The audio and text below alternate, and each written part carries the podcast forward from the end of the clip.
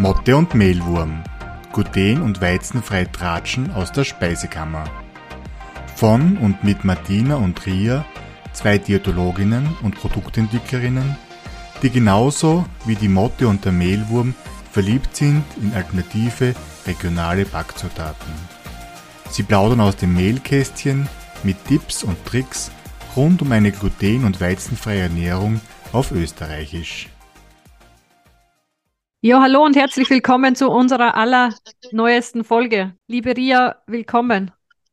Hallo Martina, liebe Grüße in die Steiermark. Nummer 17, glaube ich, haben wir. Das ist der Wahnsinn. Nachdem wir vor zwei Wochen wieder fest gebacken und in der Küche gewerkt haben mit Tipps und Tricks, haben wir heute wieder eines unserer Lieblingsthemen, wobei sind fast alle Themen, ja, die wir besprechen. Das ist der Vorteil, wenn man einen eigenen Podcast hat, dass man nur seine Lieblingsthemen behandelt.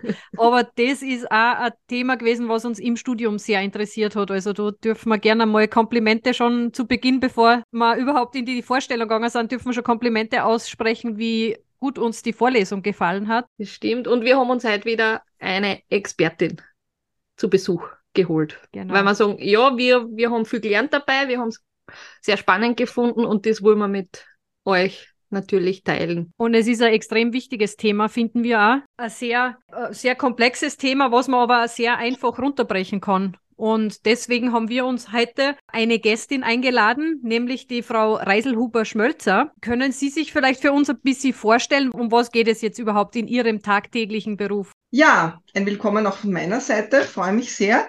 Ähm, ja, Sonja Reisluber-Schmölzer, mein Name. Ich bin von der Ausbildung her Ernährungswissenschaftlerin und habe erst vorige Woche wieder Vorlesung gehabt und zu meinen Studentinnen und Studenten gesagt, seit einem Vierteljahrhundert ähm, bin ich jetzt sozusagen beruflich tätig. Es klingt schlimmer, als es ist, aber ja, ich habe mich relativ rasch nach dem Studium äh, in diesen lebensmittelrechtlichen Bereich begeben und habe ein Beratungsunternehmen gegründet mit einer lieben Kollegin gemeinsam, die jetzt voriges Jahr schon in Pension gegangen ist. Also jetzt habe ich ein Einzelunternehmen und mein täglicher sozusagen beruflicher Alltag gestaltet sich so, dass ich überwiegend lebensmittelproduzierenden äh, Betrieben ähm, bei lebensmittelrechtlichen Fragestellungen äh, zur Seite stehe. Das kann jetzt sein, beginnend von der Produktentwicklung, wo man sich überlegt, was möchte ich am Ende des Tages mal sagen zu meinem Produkt oder Deklarationsfragen, was muss ich draufschreiben, was darf ich draufschreiben, was darf auf der Homepage stehen, was darf in Social Media kommuniziert werden, die verschiedensten Ebenen, sei es jetzt gesundheitsbezogene Angaben, sei es frei von Angaben, Herkunftsauslobungen, jetzt der neue Bereich der Umweltclaims, also das sind so, so Schwerpunkte. Ja, und dann noch ein bisschen Lehre am Uni Wien, FH Wieselburg und Donau-Uni Krems. Lebensmittelrecht ist sozusagen ähm, die Thematik, die ich da abdecke. Und dann bin ich auch noch Bio-Auditorin und mache sozusagen im behördlichen Bereich, also sozusagen im Sinne der EU-Bio-Verordnung, Audits bei Betrieben, die sich eben biozertifizieren wollen für eine österreichische Kontrollstelle. Ja, spannend. Da haben wir auch eine Geschichte dazu zu erzählen, ein anderes Mal. Wir haben letztens erst wieder unser Bio-Audit gehabt, das jährliche. Das ist auch ein spannendes Thema, wo man sich ja, ja einiges dazu berichten kann, was man da nicht alles äh, vorbereiten kann, soll, muss und was man nicht alles anschauen kann und wo, wo es vielleicht Stolperfallen gibt, die man nicht gleich am ersten Blick sieht. Aber zurück zu unserem heutigen Thema. Tatsächlich wollen wir nochmal spur tiefer eintauchen in die Welt des Lebensmittelrechts. Da freuen wir uns natürlich, wenn wir jetzt das Expertenwissen ganz, ganz nahe bei uns haben und mit euch teilen können. So werden wir sie heute richtig absaugen an Informationen, hoffe. Wollen wir gleich starten, Martina? Ja, gern. Wir haben ja schon mal erwähnt, es gibt da ganz grundsätzlich, also es heißt ja schon Lebensmittelrecht, das heißt, es gibt eine Grundlage, eine Basis, wo die ganze Thematik quasi festgehalten ist oder als Art Leitfaden. Ich nehme das ganz, ich, ich zitiere da jetzt ganz gerne auch unseren Bundespräsidenten, der hat ja vor der Bundesverfassung einmal gesagt, die hat so eine schöne Eleganz oder das ist halt einfach was, wo man sich orientieren kann wir sehen das auch ganz gern beim, beim Lebensmittelrecht, sei es die LMIV, also die Verordnungen, die als Grundlage dienen, aber zusätzlich gibt es ja auch noch in Österreich den Lebensmittelkodex, also das Lebensmittelbuch. Und das finden wir ganz spannend, weil man sagt, als Hersteller oder auch als Handelsbetrieb hat man natürlich eine Verantwortung den Konsumenten gegenüber.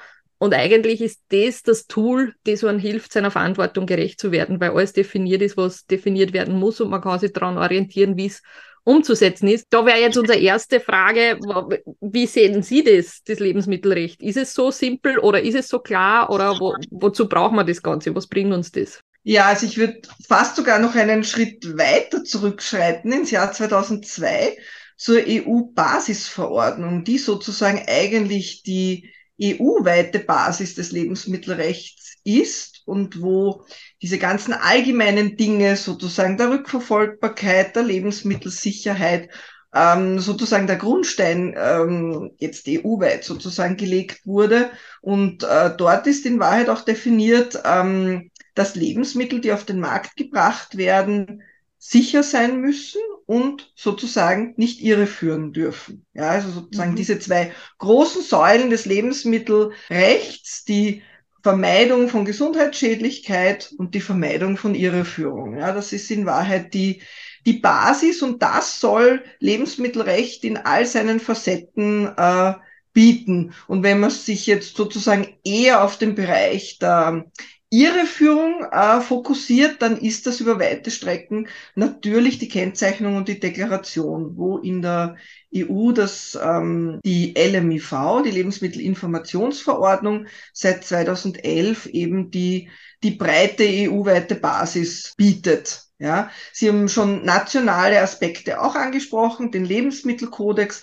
Es gibt auch einige nationale Verordnungen, die auch immer wieder auf EU-Regelungen äh, zurückgreifen. Es wäre zum Beispiel jetzt die Honigverordnung oder die Konfitürenverordnung, die Kakao- und Schokoladenverordnung.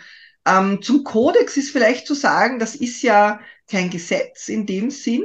Das ist ein objektiviertes Sachverständigengutachten, das aber sehr ähm, gut zu den einzelnen Produktgruppen ähm, eine Richtschnur bietet, wie Sie es schon ähm, angedeutet haben, im Sinne von, welche Rezepturen sind zu verwenden, welche Zutaten sind üblich, wie sind die Bezeichnungen geregelt, ja, was ist jetzt ein, ein Krapfen, was ist äh, eine Extrawurst, was ist ein, ähm, ein Sauerrahmen oder was auch immer, ja. Also diese ganzen Begrifflichkeiten sind dort ähm, definiert. Ja, da darf ich gleich nochmal nachfragen. Das heißt, da ist definiert, dass der Fettgehalt vom Sauerrahm bei 15 Prozent zum Beispiel liegen muss in Österreich. Zum Beispiel, ja, oder es sind Mindestgehalte äh, definiert, wie viel Marmelade in einem Krapfen sein muss, oder es sind gewisse Sorten definiert, wenn man jetzt ins Kapitel äh, Mal- und Schälprodukte geht, die einzelnen Getreidesorten, was ist ein Getreide, ähm, was ist ein Mal- und Schälprodukt, was ist jetzt ein Vollkornprodukt, wie, wie sind da die Anteile. Also in Wahrheit ist das eben ähm, ganz viel Information rund um das Thema Deklaration und Auslobung, das eben darauf abzielt, dass ähm, ihre Führung vermieden wird. Dass ich nicht etwas behaupte, was dann in der Qualität sozusagen nicht äh, vorhanden ist. Also da steht zum Beispiel auch drinnen, wie sich ein Mischbrot zusammensetzen muss, wie ein Weißbrot ausschaut und solche Informationen Ganz genau. sozusagen. Genau. Also jetzt nicht in erster Linie für den Konsumenten, sondern eben für die Lebensmittelproduzenten. Da kann ich mich dann drauf verlassen, wenn per Definition auf einem Produkt Mischbrot draufsteht, dann muss es so zubereitet worden sein. Ganz genau. Und wenn's, also es, es gibt schon Situationen, wo es abweichen kann, dann muss das aber sozusagen deutlich kenntlich gemacht werden. Da hätte dann die LMIV wieder eine, also die EU-Lebensmittelinformationsverordnung wieder eine Regelung, diese Imitatregelung, wenn ich jetzt zum Beispiel sage, ich nehme eine sehr verkehrsübliche Zutat raus, ja, und gebe irgendwas anderes äh, hinein, dann müsste ich das bei der Sachbezeichnung nennen. In Wahrheit ist jetzt diese große Blase der veganen Lebensmittel mhm, mhm. über diese Regelung abgedeckt. Ja, das ist, glaube ich, manchmal auch nicht ganz so zufriedenstellend. Ja, ähm, diese Lösung aber aus, aus der rechtlichen Sicht äh, nehme ich tierisches raus, gebe pflanzliches rein und muss das bei der Sachbezeichnung sozusagen prominent ähm, kundtun, mhm. um eben auch hier eine Irreführung ähm, zu vermeiden. Zum Kodex ist noch zu sagen, der ist in Wahrheit eigentlich wirklich niederschwellig. Der ist auch aus meiner Sicht ansatzweise einfach und lesbar geschrieben und ist online äh, verfügbar auf der Seite des, ähm, des Gesundheitsministeriums unter www.verbrauchergesundheitgv.at kann man sich die Kodexkapitel anschauen, wenn man das möchte. Ja. Das können wir gerne in die Shownotes einpacken, den mhm. Link, dann kann jeder sich hin verirren, ganz zufällig. Das war eh schon eigentlich auch mein Punkt, den ich da ansprechen wollte, auch mit der Imitatsregelung, beziehungsweise merkt man es dem Konsumenten immer an oder der Konsumentin, dass sie sich manchmal fast ein bisschen ärgern über diese Gesetze, dass jetzt der vegane Käse nicht mehr Käse heißen darf oder die, der Sojatrink darf nicht Sojamilch heißen, aber das hat tatsächlich quasi einen sinnvollen Hintergrund. Da will man nicht den Konsumenten irgendwie ärgern oder Spitzfindigkeiten da herausstreichen, sondern das hat tatsächlich einen Grund. Ja, so kann man es äh, formulieren. Äh, diese, diese Milchbegriffe sind sozusagen nicht im, im Kodex. Der Kodex ist ja jetzt auch was, was Nationales und vegan ist ja schon noch ein, ein, ein europäisches Rechtsthema, sage ich mal. Ähm, da gibt's Vermarktungsnormen, ja, die eben den Milchbegriff äh, ganz klar definieren, ja, dass das eben was Tierisches ist und auch diese ganzen ähm, Produkte, wie jetzt ein Joghurt, ein Sauerrahm und so weiter, ja. Ähm, aus meiner Sicht wäre es für Konsumentinnen und Konsumenten möglicherweise in dem Bereich sogar einfacher, wenn ich sagen würde, veganer Rahm, dann wäre möglicherweise leichter zu verstehen, als wenn jetzt dann steht vegane weiße Creme zum Binden von Soßen und zum Erzeugen von Aufstrichen oder so, ja. Äh, da muss man vielleicht schon ein bisschen nachdenken, dass man draufkommt, ah, das ist jetzt irgendwie so wie Sauerrahm, ja. ja. Und leider darf man ja diese Vergleiche auch nicht so, ähm, so einfach verwenden. Also das ist rechtlich ein recht komplexes Thema, ja, diese, mhm diese Vegan-Geschichte. Was es aus meiner Sicht ganz schön zeigt, das Lebensmittelrecht ist ganz oft ähm, sozusagen retrospektiv, also im Nachhinein aktiv werdend. Ja, mhm. das hat man bei den gesundheitsbezogenen Angaben gesehen. Da gab es ganz viel am Markt und äh, viel Kommunikation ähm, teilweise mit wenig ähm, wissenschaftlichem Hintergrund oder nicht immer. Ja, es hat immer schon Betriebe gegeben, die das äh, sehr sorgfältig gemacht haben, aber es gab eben auch anderes. Und dann kam die EU-Verordnung, die hier sozusagen schon einen klaren Rahmen geschafft hat. Ähnlich haben wir es bei der Herkunft gesehen. Bei Vegan gibt es ja noch nichts Europäisches. Es gibt eine ISO-Norm. Das ist ja jetzt auch wieder kein, kein explizites Gesetz. Äh, für den deutschsprachigen Raum sind die deutschen Leitsätze heranzuziehen als, ähm, als Richtschnur, aber sind eben auch wiederum nur Leitsätze. Das ist schon spannend, dass man sagt, es gibt zwar jetzt den Trend und auch die, die vollen Regale mit veganen Ersatzprodukten, aber es gibt eigentlich noch keine gesetzliche Regelung dafür, also zumindest nicht auf EU-Ebene. Es wird halt jetzt über die LMIV-Imitat-Geschichte mhm, ähm, sozusagen, also in dem Sinn gibt es schon eine Klammer, ja, aber es gibt jetzt keine explizite ähm, Regelung für vegane Produkte. Aber das macht es dann für den Konsumenten ja immer ein bisschen schwierig zu fassen, weil es ja nicht maßgeschneidert ist für das, sondern ja. es ist irgendwo ein Hilfsvehikel für das Ganze. Ja. Aber in das die Imitatsregelung wird dann auch eine fallen, also in unserem speziellen Fall ist es ja das glutenfreie. Und wenn wir jetzt von äh, Mischbrot sprechen, dann ist das de facto ja auch kein klassisches Mischbrot, dann wäre das auch ein Fall für die Imitatsregelung. Ja, ganz korrekt. Ja. Mhm.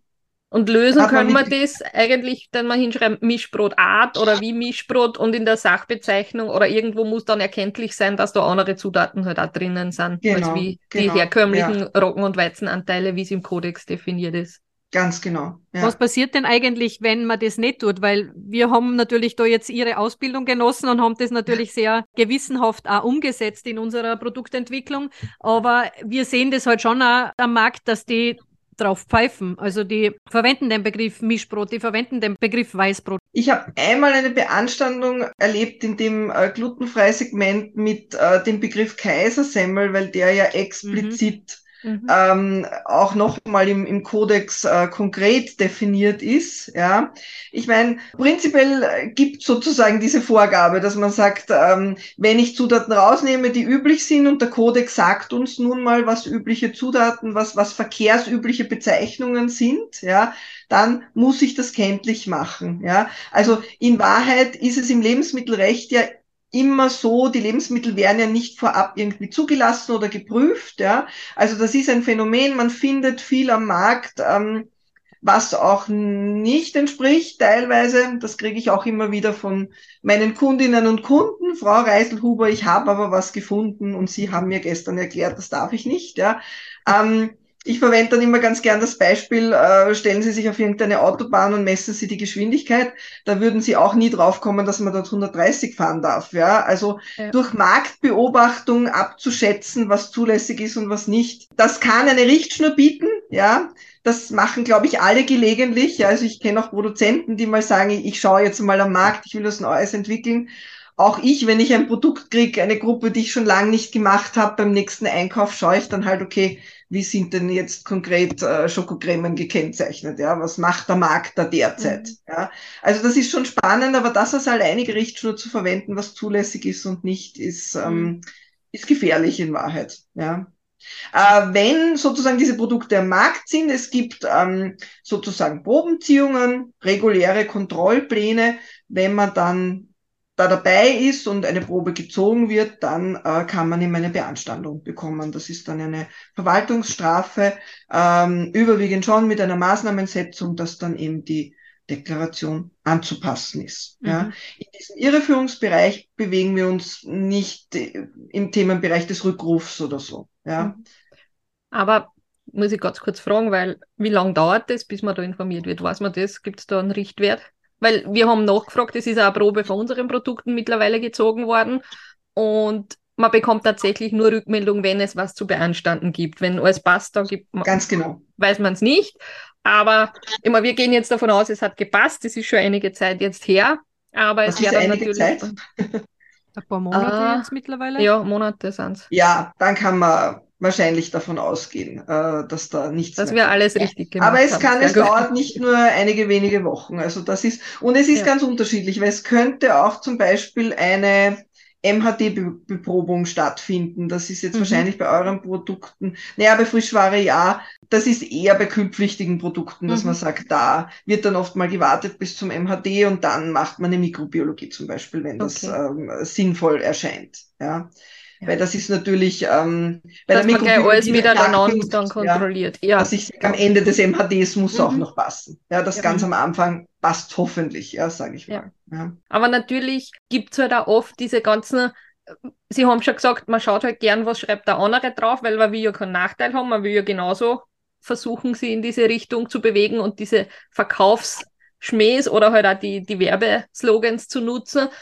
Ähm, da gibt es aber schon einige Tricks der Industrie? Was sind denn so Paradebeispiele, wo Sie da, da einfallen würden, was eigentlich nicht zulässig ist, was aber gängig ist? Ja, also ich meine, da gibt's äh, immer wieder, ja, also sei es jetzt äh, LMIV, ähm, Verstöße, dass man sagt, es ist irgendein ein Formalismus, zum Beispiel den Zubereitungshinweis muss man mit, mit Wort und Zahl angeben. Es gibt ganz oft Zubereitungshinweise, die nur mit Piktogrammen sind.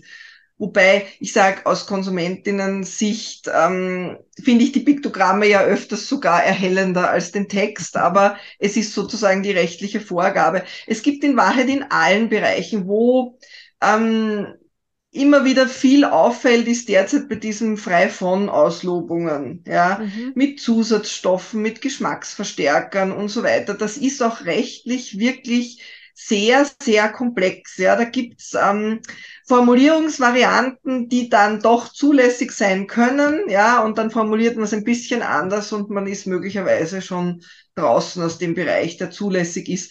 Das ist, glaube ich, eine sehr juristische Diskussion, die am Ende des Tages für die Konsumentinnen und Konsumenten wenig Unterschied macht, ob da jetzt draufsteht ohne Geschmacksverstärker oder ohne Zusatzstoffe, Geschmacksverstärker oder ohne den Zusatz der Zusatzstoffe, Geschmacksverstärker, mhm. was sozusagen in Deutschland jetzt die zulässige äh, Formulierungsart ist, ist fast ein Zungenbrecher, ja. Also, das sind dann oft so Diskussionen, finde ich manchmal um Kaisersbad, äh, wo ich den Konsumentenschutz dann manchmal ein bisschen vermisse. Aber mhm. das ist sozusagen ja. auch das tägliche Leben des Lebensmittelrechts. Ja, weil klar, Sie haben schon gesagt, man möchte da mit ähm, schwimmen auch ein bisschen. Ja, beim Mitschwimmen ist vielleicht auch noch wichtig zu erwähnen. Äh, wir haben jetzt über die Behörde gesprochen, ähm, was natürlich auch sein kann, dass einem der Mitbewerb ähm, anzeigt. Ja, da wären wir dann im Wettbewerbsrecht. Das ist jetzt absolut nicht mein Spezialgebiet. Ich habe nur immer wieder auch Kunden und Kundinnen, denen das äh, passiert ist, ja, das ist finanziell dann deutlich empfindlicher, ja, mhm. Verwaltungsstrafen mhm. sind meist leistbar, ich formuliere es jetzt mal so, ja. Ähm, kleinere Produzenten habe ich auch schon erlebt, dass äh, ich hatte mal einen kleinen Fruchtsafthersteller, der hat eine, eine Fruchtangabe bei einem äh, Nektar zu wenig, das ist festgelegt, wie viel Pfirsich da drinnen sein muss und der hat das nicht gewusst und es war zu wenig drin und er hat gesagt, ja, die Strafe war jetzt quasi der Gewinn meiner Charge. Das war eine ganz kleine Abfüllung. Also mhm. sozusagen nichts verdient, ja, an der, mhm. an der Sache. Also kann auch mal anders sein, aber oft ist die Verwaltungsstrafe das, was man bei der Industrie ja dann auch, auch oft merkt, wo man sich denkt, na ja, die sind wahrscheinlich schon ein paar Mal beanstandet worden, aber mh, mm, tut ihnen halt auch möglicherweise nicht so, so weh, teilweise. Wenn sie groß ja. genug sind, dann schlucken sie das, dann haben sie das mit eingeplant und dann ist genau. das mehr, also ist der, der Werbespruch, den sie auf die Verpackung drucken, vielleicht mehr wert, als wie ihnen die Strafe wirklich wehtut. Spielt mehr ein, genau. Ja, es sind sicher nicht alle so, ja, aber na natürlich, ja, es ist ja auch in, in anderen Lebensbereichen, wie gesagt, wir sind wahrscheinlich auch alle möglicherweise schon mal mehr als 130 auf der Autobahn gefahren. Also man geht äh, mhm. manchmal einfach das Risiko auch ein. Ja, das ist ja nicht nur im, im, Lebensmittelrecht so. Ja, aber das muss man immer schon auch ein bisschen im Hinterkopf behalten. Das ist, da muss man dann sehr rasch sein. Da kriegt man einen Brief von dem Anwalt, hat hohe Kostenforderungen, ganz rasches Änderungszeitfenster von ein paar Tagen. Ja, also da wird auch zeitlicher Druck aufgebaut. Ja, das ist oft dann die die die schwierigere Geschichte. Ja, die es auch gibt. Ja, mhm. in Wahrheit trägt, wenn man es jetzt wieder sozusagen aus, aus der Sicht des, ähm, äh, der Konsumentinnen und Konsumenten sieht, gibt es als dritte Schiene auch noch den Konsumentenschutz, der ja auch immer wieder Dinge ähm, anmerkt, teilweise auch zu Recht. Das sind dann oft auch Dinge, äh, wo eben explizit dazu gesagt wird, das ist rechtlich in Ordnung, ja, wie eben diese Geschichte mit den Geschmacksverstärkern und Hefeextrakt und so weiter, ja. Aber dem Konsumentenschutz gefällt es natürlich trotzdem nicht, ja, mhm. weil äh, da sozusagen kommuniziert wird, eigentlich sehen die Konsumenten das anders oder auch die ähm, Herkunftsangaben, ja, was assoziiert der Konsument jetzt mit einer Fahne oder was nicht, ja, also mhm. ist jetzt mittlerweile eh ganz gut geregelt, ja, aber das war ja auch lange Zeit nicht so abschließend geregelt, ja.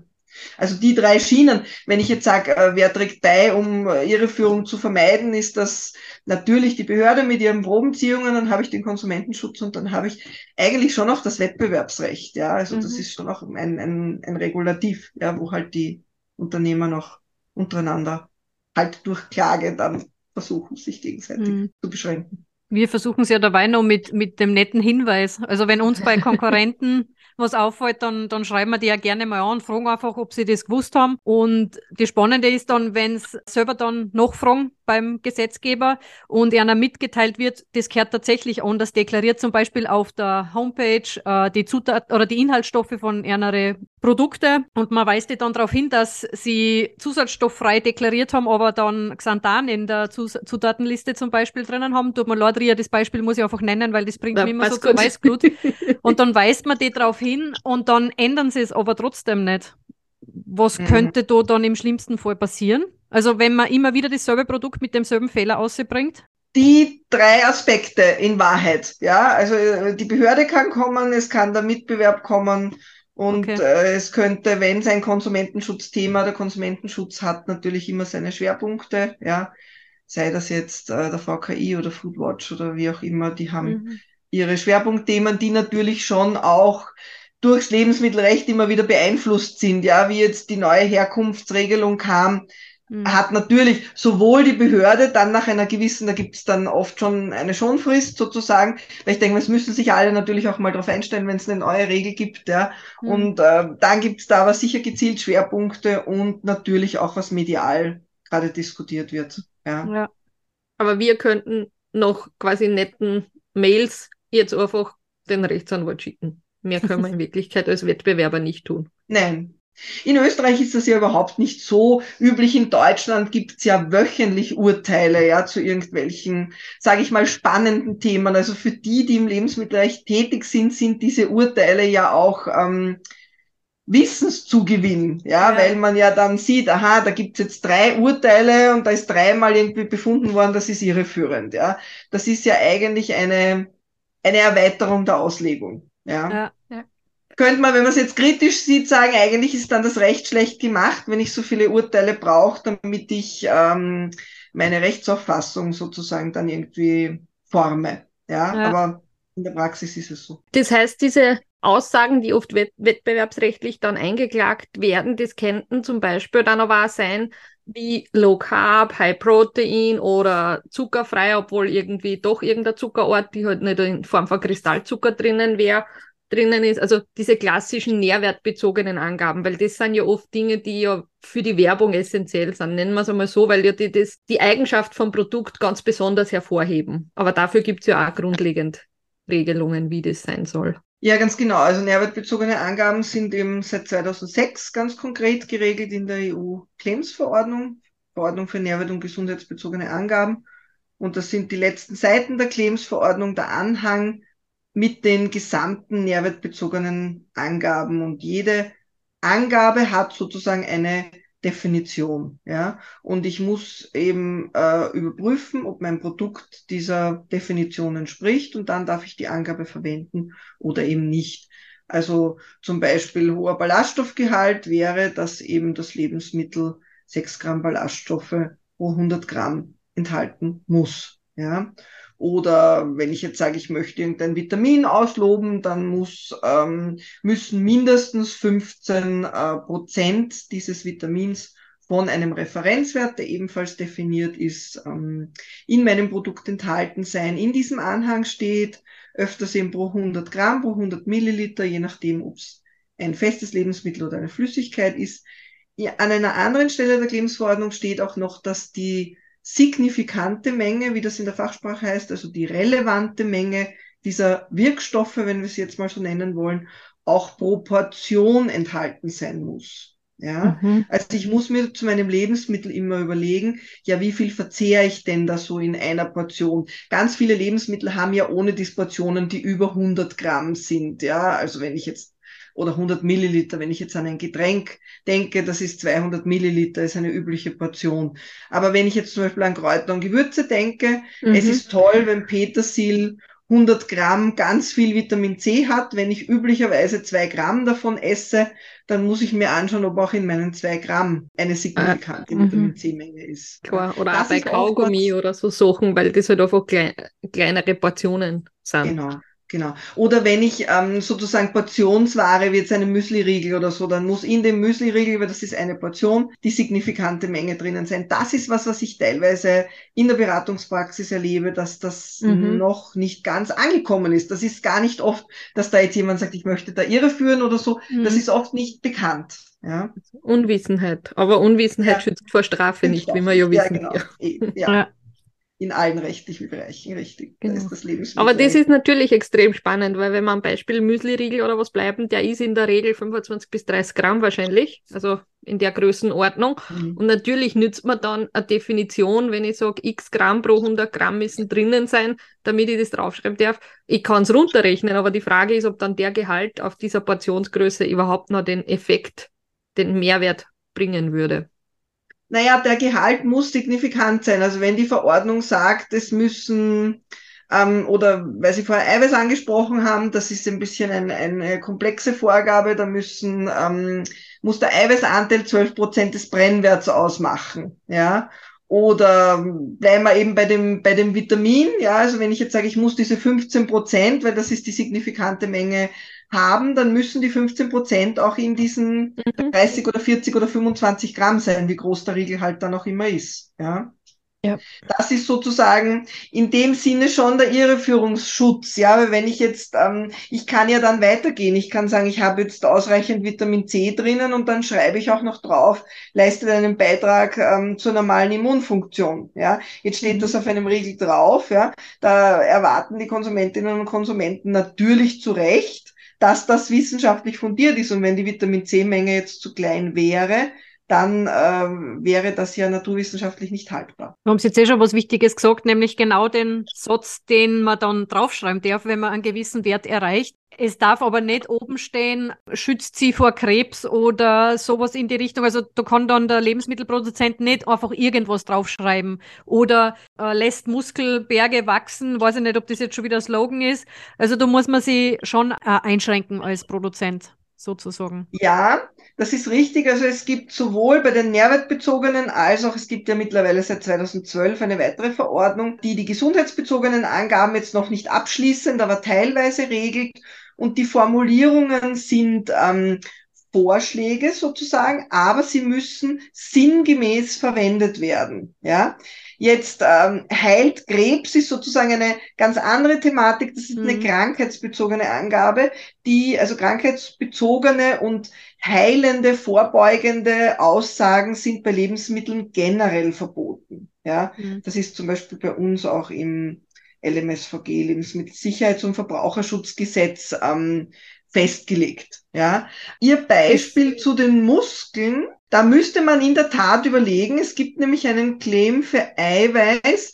Ich glaube, der ist so ähnlich wie erhöht die Muskelmasse. Da gibt sogar mhm. einmal was mit erhöht. Ja? Okay. Also lässt Muskelberge wachsen, könnte möglicherweise sogar ein, ein Synonym sein. Aber sonst muss ich auf dieser Ebene bleiben. Die Verordnung hat festgelegt, leistet einen Beitrag zur normalen Funktion, Nerven, Muskel, ähm, Immun und so weiter. Also selbst Angaben wie stärkt das Immunsystem, verbessert die Immunfunktion oder man hat ja auch in, in der in der Covid-Zeit intensiv versucht, sozusagen das auch ähm, mhm. werbetechnisch zu nützen. Da gibt es in Deutschland zahlreiche Urteile. Das ist, das ist nicht zulässig und das ist auch zu Recht nicht zulässig, weil das ist hochgradig unseriös. Ja, dass mhm. ich äh, jemand weiß machen will, wenn du da jetzt einen Vitamintrink äh, trinkst, dann bist du in irgendeiner Form geschützt, geschützt oder, oder so. Ja. Ja. ja. Wobei das natürlich wieder, das ist, da sind wir bei dem Beispiel, diese Health Claims per se mit unterstützt die Leistung von oder, also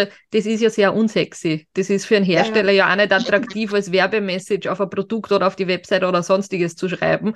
Nichtsdestotrotz ist es ja darum da, damit der Konsument geschützt wird. Also das genau vor solchen Dingen, dass man nicht den Irrglauben aufläuft, dass ein Produkt da die Darmflora stärkt oder keine Ahnung, was auch immer, wo man sagt, das, das ist ohne, ohne Basis, ohne wissenschaftliche Grundlage einfach ein schöner Slogan, den jeder gern hört und aus dem Grund das Produkt vielleicht gekauft wird. Und so soll es ja genau nicht sein. Ganz genau. Ja, da, da haben Sie recht. Also die Marketingabteilungen sind jetzt nicht in sozusagen Jubelschreie ausgebrochen, wie diese Listen veröffentlicht wurden, ja, weil in Wahrheit hat die EFSA bestätigt, dass das Normale weiter normal bleibt, ja, wenn man sich diese Verordnungen so durchliest. Das ist natürlich nicht das, was die, was das Marketing ähm, kommunizieren möchte, ja. Aber da, das Ansinnen sozusagen der, der EU beziehungsweise eben auch der EFSA, der wissenschaftlichen Behörde, war es hier selbstverständlich ähm, die wissenschaftliche Basis ähm, zu berücksichtigen und dies natürlich auch wieder im Sinne des Konsumentinnenschutzes. Das ist ganz klar, ja. Es sind aber auch Themen oder, oder Wordings, die ja total gern nicht nur auf der Verpackung verwendet werden, sondern auf der Website, auf Social Media oder sonstiges. Und eigentlich wären ja die dort auch nicht zulässig dann im Kontext mit einem Lebensmittel zum Beispiel. Ganz genau. Also das war so ein bisschen auch die ähm, ein, ein kleiner Quantensprung der Claims-Verordnung, ja, weil Früher gab es in der Tat Regelungen, die sich sehr auf die Deklaration des Produkts sozusagen fokussiert haben. Ja? Mhm. Und ich möchte jetzt nicht sagen, dass das die Grundregel war, dass man gesagt hat, na, am Etikett steht jetzt eh nicht viel, aber es gibt ja noch andere Möglichkeiten wie einen Folder oder, also wie ich begonnen habe, waren jetzt Homepages noch nicht so ähm, mhm. äh, in, ja, aber dann eben auch, ja, äh, die Claims-Verordnung hat das eindeutig sozusagen ähm, mit aufgenommen. Es ist die gesamte Deklaration und Produktbewerbung, ja, also alles, was einen kommerziellen Zweck verfolgt. Ja, mhm. und als Unternehmen wird es schwierig, wenn Sie sagen, ich mache einen Folder, ich habe eine Homepage, ich habe Social Media. Also es ist alles mit erfasst, weil das natürlich sie machen das, um äh, zu verkaufen, ja, ganz klar. Und das hat äh, einen, einen kommerziellen Zweck. Ja. Was natürlich außen vor ist, wenn Experten, wenn jetzt ähm, ein Arzt propagiert, dass Brokkoli irgendwas für irgendeine Krebsart kann, ja, solange er das nicht für den Gemüsehändler macht, ist das mhm. sozusagen dann wissenschaftliche Kommunikation, die natürlich ähm, ausgenommen ist. Ja. Genau. Also er darf den Brokkoli in den Himmel heben, aber er darf nicht das Produkt, wo der Brokkoli drinnen ist, oder den Händler. Also für den darf er nicht genau. Werbung machen, genau. aber fürs fürs, für den Brokkoli als Lebensmittel. Also soll ich sagen, wenn der Brokkoli. In seiner wissenschaftlichen genau. Kommunikation oder auch in, der, in seiner Kommunikation mit den Patientinnen und Patienten. Genauso jetzt bei einer Ernährungsberatung ähm, mhm. können Claims fallen, die jetzt ein Lebensmittelproduzent nicht sagen dürfte, sozusagen. Ja. Genau. Das ist manchmal auch ein bisschen das ähm, Verwirrende vielleicht für ja. Konsumentinnen und Konsumenten. Ja. Genau, also wenn das. Beides auch, ist ja irgendwie Wissenschaft, ne? Also. Wenn das aber dann, also so Health Claims am Produkt oben steht, dann kann man ja auch als Konsument davon ausgehen, dann ist es in irgendeiner wissenschaftlichen Studie auch belegt, dass es zum Beispiel zu einer normalen äh, Funktion der Nerven beiträgt. Also es wird genau. so gehandelt, dass es eh normal ist sozusagen, aber es ist schon nachweislich dann ein Effekt da, wenn das auf dem Produkt draufsteht. Ja, also die EFSA hat sich diese Claims sozusagen ähm, einzeln angeschaut und wissenschaftlich geprüft und eben die Evidenz dieses Claims äh, bewertet. Ja, also die Claims, die veröffentlicht wurden, sind wissenschaftlich untermauert. Anders mit, ist es mit Begrifflichkeiten wie zum Beispiel unterstützt beim Entgiften oder beim Entschlacken das sind ja eher so Begrifflichkeiten, die sich auch sehr hartnäckig halten, also vor allem auch in der Werbung, Social Media. Was sagen Sie zu diesen Angaben? Das ist nicht zulässig. Ja, also da gibt's auch ähm, sämtliche Urteile in Deutschland. Also wenn immer wieder da das thematisiert wird, das sind Begriffe, die nicht ähm, wissenschaftlich auch sind. Ja, also die Naturwissenschaft geht davon aus, dass es keine Schlacken gibt und mhm. daher kann ich auch nicht entschlacken. Ja, etwas, was nicht da ist, kann ich nicht entfernen. Jetzt vereinfacht ja. ausgedrückt. Ja, ich weiß, dass das äh, nicht gerne gehört wird. Ja, und genauso ist es mit dem ähm, Entsäuern und so weiter. Ja, mhm. die Naturwissenschaft meint, dass unser Körper einen guten Säurebasehaushalt hat. Das ist was ganz, was ähm, medizinisch Essentielles. Ich habe jetzt auch eine Vorlesung mit Lebensmittelchemikern und die also auch ein Masterstudiengang und die haben mir das gerade die Woche auch wieder bestätigt, dass sich da auch nichts geändert hat, ja, weil ähm, ich habe das vor 25 Jahren sozusagen gehört, ja, ähm, dass dieser Säurebasehaushalt ganz, ganz eng eingestellt ist im Körper. Also da würden wir in Teufelsküche kommen, wenn das so labil wäre und das so rauf und runter schwanken würde. Ja, also der Körper ist auf ähm, diese Produkte in Wahrheit nicht wirklich angewiesen. Ja, mhm. das ist dann immer das Ding. Werden Proben gezogen? Wie überschießend wird denn das beworben? Ja, es gibt ja schon zum Beispiel einen Claim, ich glaube, es ist das Zink, leistet einen Beitrag zum Säurebasehaushalt. Ja, also das hat die EFSA sogar ähm, zugelassen. Ja, also ganz so ist es dann ja auch wieder nicht, ja, dass man sagt, es gibt gar nichts, was jetzt äh, einen Beitrag leisten kann. Ja, aber die Werbung, die Sie ansprechen, ist ja meistens sehr überschießend und man hat generell dann so das Gefühl, ja, ohne diese Produkte klappt's ja dann irgendwann bald gar nicht mehr. Wobei genau. das ja zum Beispiel bei Nahrungsergänzungsmitteln auch generell verboten ist. Dieses mhm. Suggerieren, wir sind alle so gestresst und die Böden mhm. sind alle so verarmt und ohne die Vitamintabletten schaffen wir es ja sozusagen förmlich gar nicht ja. mehr. Ja? Mhm. Also das, das darf per se nicht sein. Ja? Das, was da jetzt vielleicht auch ein bisschen dazu passt sogar, ist dann ja auch das Thema mit diesen Selbstverständlichkeiten, weil wenn jemand bewirbt mit Dingen, die das Produkt sowieso von Haus aus kann und schon immer konnte oder das sowieso ganz klar ist, oder weil es sowieso geregelt ist, dass ich dort keinen Zusatz von irgendwelche Konservierungsstoffe eingeben darf zum Beispiel und trotzdem bewerbe ich das. Das ist ja auch so ein bisschen ein, ein heikles Thema, was, also uns kommt das ab und zu auch immer wieder vor und gerade letztens haben wir auf Social Media sehr oft das gesehen, im Rahmen von der äh, Zulassung von der, zum Beispiel der Hausgrille jetzt, also die Insekten, die weiteren Insektenzulassungen, äh, haben nach der Reihe die Bäckereien und Mühlen gepostet, dass sie verzichten auf Insektenmehl in ihrem Brot. Und da muss ich jetzt wieder zum Anfang zurückspringen. Wir wissen, zum Beispiel in Österreich ist ganz klar definiert, was in ein Mischbrot hinein soll oder darf. Und dann brauche ich ja nicht noch quasi groß propagieren. Aber bei mir kommt das nicht hinein. Klar, ich kann auch Gebäckvarianten, die nicht im Kodex geregelt sind, natürlich anbieten. Aber für uns ist das schon ein bisschen in diese Richtung gegangen.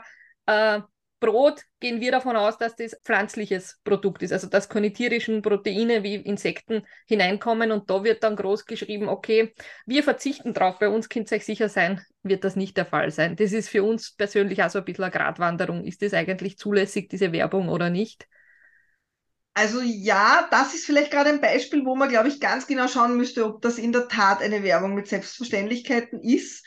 Ähm, es gibt ja in Wahrheit seit 2021 Zulassungen. Ich genau. habe das jetzt auch nochmal nachgeschaut. Die Wanderheuschrecke war 2021 und ich glaube, der Mehlwurm war auch 2021. Mhm. Wir haben ja jetzt die Hausgrille und diese Larve des Getreideschimmelkäfers sozusagen mhm. dazu bekommen 2023.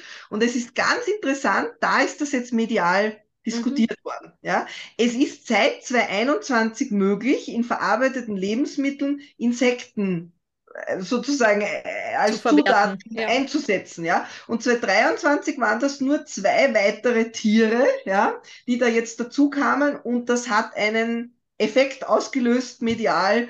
Ähm, ja, das ist ja sogar politisch diskutiert worden. Also ich, ich habe mich persönlich sehr gewundert und fast ein bisschen amüsiert, weil ich mir gedacht habe, das ist eigentlich seit zwei Jahren da und jetzt ist es die große Thematik.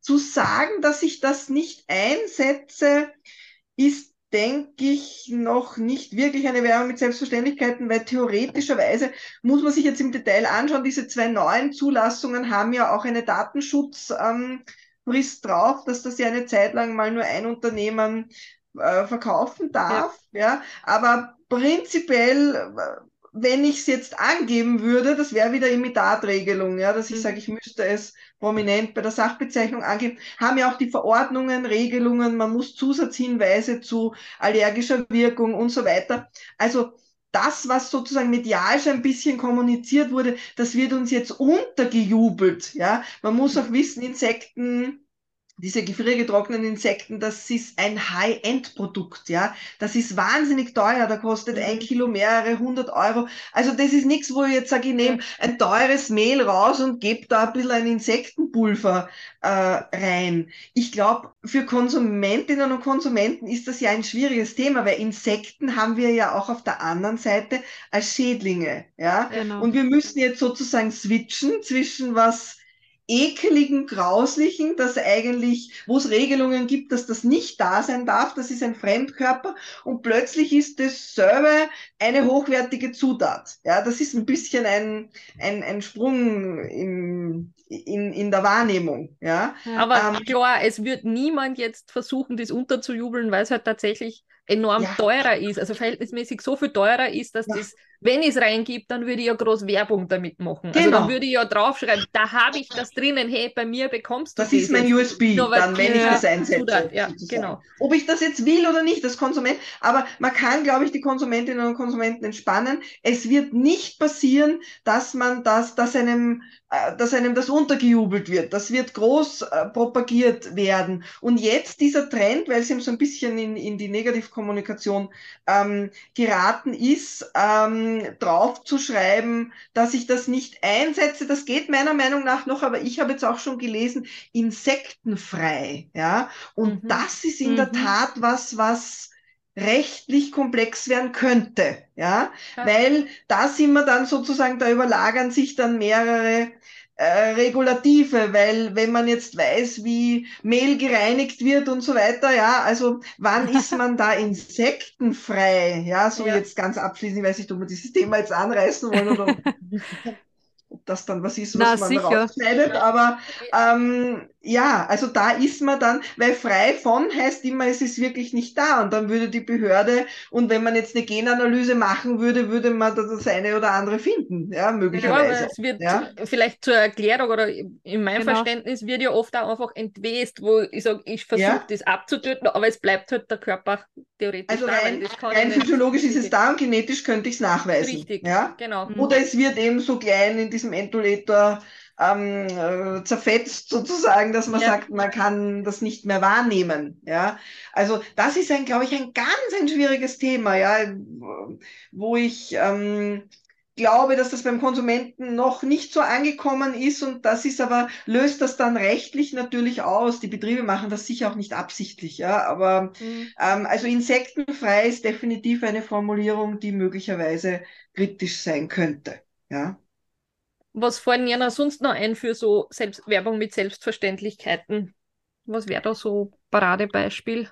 Ja, es ist eh schon genannt worden, sicher auch im Zusatzstoffbereich. Ja, wenn ich mhm. sage, ich lobe etwas aus, was ähm, selbstverständlich ist. Bringen wir jetzt vielleicht für Konsumentinnen und Konsumenten mal ein anderes Beispiel, jetzt abseits vom Lebensmittelrecht. Wenn ich jetzt sagen würde, ähm, meine ganz spezielle Eigenschaft ist, dass ich bei der roten Ampel stehen bleibe und bei der grünen Ampel gehe. Ja, das mhm. zeichnet mich explizit aus. Ja, das wäre dann eine klassische Werbung mit Selbstverständlichkeiten, weil das muss jeder von uns. Ja, das ist jetzt nichts Spezifisches, was die Frau Reiselhuber toll einhält, sondern das ist mhm. Gesetz. Ja, wenn ich das nicht mache, kann ich einen Strafzettel kriegen. Ja, und so ähnlich ist es im Lebensmittelbereich auch. Es gibt eine Zusatzstoffverordnung und die regelt, welche Produkte dürfen welche Konservierungsstoffe zum Beispiel enthalten. Und wenn ich jetzt eine Produktgruppe habe, wo per se schon keine Konservierungsstoffe zugelassen sind und dann aber groß propagiere ohne, ohne den Einsatz von Konservierungsstoffen,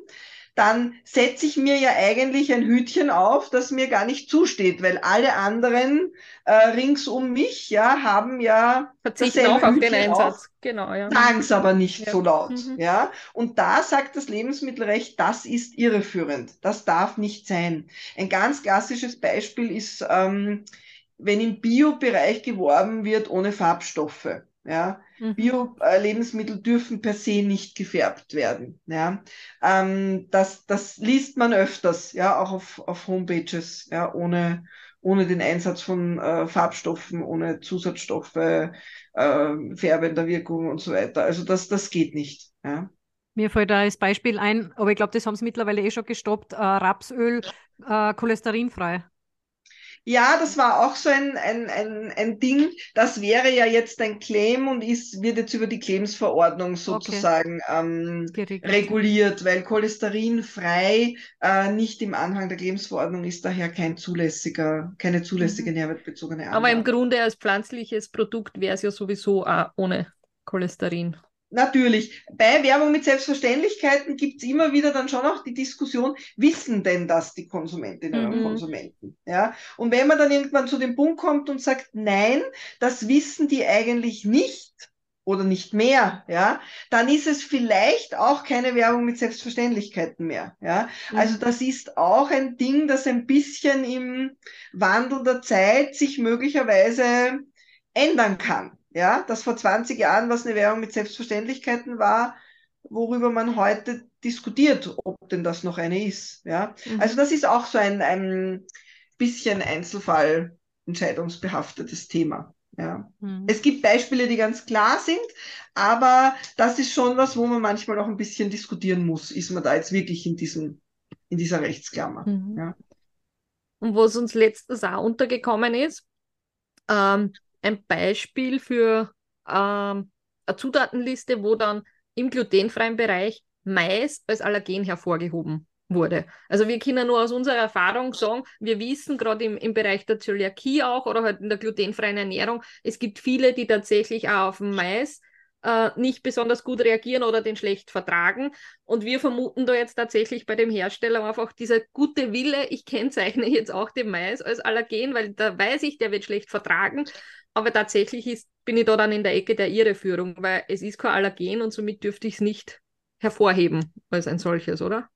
Genau, bei den Allergenen muss man ganz gut aufpassen. Da kann man auch die Ecke der Irreführung verlassen und in die Ecke der Gesundheitsschädlichkeit ähm, wandern. Ja, wenn ich zum Beispiel Allergene, also die EU hat ja 14 Allergene festgelegt. Ja, mhm. naturwissenschaftlich und medizinisch ist klar, man kann auf jegliches mhm. Eiweiß jetzt einmal im Sinne einer klassischen Allergie äh, reagieren und es gibt auch andere Dinge, die Unverträglichkeiten auslösen können, sei es jetzt zum Beispiel Fructose oder was auch immer. Ja. Also es sind nicht alle Dinge, die Unverträglichkeiten auslösen können, jetzt von der EU geregelt worden. Diese 14 hat man festgelegt, weil sie entweder häufig sind oder starke Reaktionen, schwerwiegende medizinische Reaktionen auslösen. Ja? Und ähm, bei den äh, glutenhaltigen Getreiden sind die einzeln aufgezählt, ja, und da ist der Mais natürlich äh, nicht dabei. Ja, also das heißt, Mais ähm, hervorzuheben ist ähm, nicht zulässig. Ja, mhm, ja. ich erlebe das auch immer wieder. Äh, Gerade die Woche hatte ich eine Zutatenliste, wo ähm, wertbestimmende Zutaten dann plötzlich hervorgehoben wurden. Anders als die Allergene, aber das geht trotzdem. Aber zusätzlich ja. hervor, um zu zeigen, ich habe so viel von dem drin. Das ja, ja, oder ich habe eben hochwertige Zutaten äh, in meinem Produkt. Oder bei Nahrungsergänzungsmitteln ist das oft auch, dass Grafiker dann die diese Hauptwirkstoffe irgendwie highlighten wollen in der Zutatenliste. Das geht nicht. Ja, also seit diese Allergenhervorhebung gemäß LMIV gibt, kann ich in meiner Zutatenliste sonst eigentlich nichts hervorheben. Ja. Wobei man schon sagen muss, es ist auch oft ein bisschen tricky, weil zum Beispiel der Hafer, der auch in der glutenfreien Variante, den gibt es als Zutat, aber den muss ich äh, als Allergen mhm. hervorheben ja. und trotzdem glutenfrei dazuschreiben. Also ganz logisch genau. ist das nicht wirklich immer. Ja, das, da gebe ich Ihnen recht. Ja. ich muss auch die glutenfreie Weizenstärke hervorheben. Genau. Weil das Wort Weizen enthalten ist. Ja. ja. Wäre ja mal spannend, ob die Firma das auch auf den Produkten so deklariert hat, weil im Grunde ist es ja, wie wir schon gesagt haben, muss egal, schauen, ob ja. ich es auf der Homepage mache oder ob ich es auf meinen Produkten mache, ich muss es immer einheitlich so deklarieren, dass eben allergieauslösende Zutaten oder die 14 Hauptallergene einfach ge dementsprechend gekennzeichnet sind. Weil Wenn das Beispiel jetzt im Webshop-Bereich ist, das ist schon genau. sozusagen genau. äh, wichtig. Ja? ja? also wenn ich jetzt sonst wo auf meiner Homepage sowas ähnliches wie eine Zutatenliste ja. Oder so im Fließtext hat man ja manchmal, ja. ich bestehe aus. Das wäre dann eigentlich keine Zutatenliste, also da wäre man dann möglicherweise draußen. Aber wenn ich im Webshop-Bereich bin, dann muss Wo ich. Wo ich eine Kaufentscheidung treffe, voll entsprechend. Faktor, ja. Und es genau. steht ja auch als Erklärung dabei, enthält folgende allergene Zutaten und dann Doppelpunkt Hafer, glutenfrei und Mais. Also von dem her ist das eindeutig ja, das ist falsch. Ja. ja, genau. Und vor allem die anderen, also Allergene sind einfach nicht in der Liste dann angeführt. Also, ja. Das ist überhaupt was, was man in der Deklaration gar nicht wollen würde, dass man am Etikett zusätzlich dann noch einmal anführt, welche Allergene im Produkt sind. Mhm, genau. Ja, das wird nicht gewünscht. Das ja. ist quasi eine also Zusatzinformation, wo er eigentlich was eigentlich rechtlich möchte. problematisch ist. Ja, spannend, was oft große hm, Player Na, auf dem Markt Wahrscheinlich so auch wieder treiben. gut gemeint, weil ich glaube ja. auch gar nicht, dass die da irgendeine böse Absicht dahinter haben oder irgendeinen Wettbewerbsvorteil oder sonstiges, sondern die sind der Meinung, also das interpretiere ich jetzt da eine, die sind der Meinung, ich bin konsumentenfreundlich, weil ich weiß, viele vertragen den Mais auch nicht und heb den da auch nochmal vor. Ja. Mhm, genau. Also es gibt da wirklich unzählige Beispiele und wir tun ja das tatsächlich leidenschaftlich gern, da immer wieder Verpackungen und Zutatenlisten ein bisschen genauer anzuschauen. Und wir hoffen, es ist jetzt nicht so sehr detailverliebt oder ganz in die in die Tiefe gegangen, sodass sie jeder noch was mitnehmen hat können. Aber ich finde es einfach extrem wichtig, auch zu verstehen, was darf sein, was darf nicht sein und warum ist es so und wo ist es geregelt.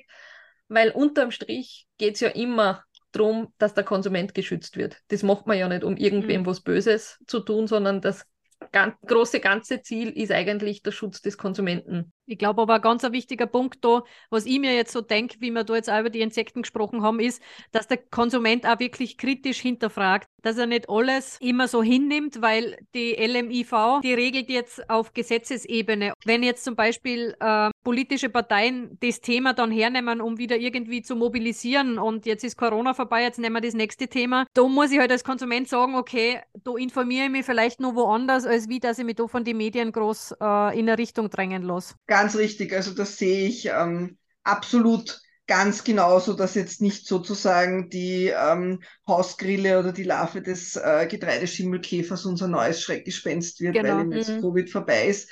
Ja, das Lebensmittelrecht, äh, muss man schon auch sagen, ist auch so definiert. Es ist der mündige Konsument, ja, mhm. mündige Konsument und Konsumentin, die schon sozusagen bereit ist, auch eine Packung mal umzudrehen und eine Zutatenliste anzuschauen. Also es ist nicht mehr der, der, der Vormund für uns alle. Bedürftige ja, genau. Konsument, ja.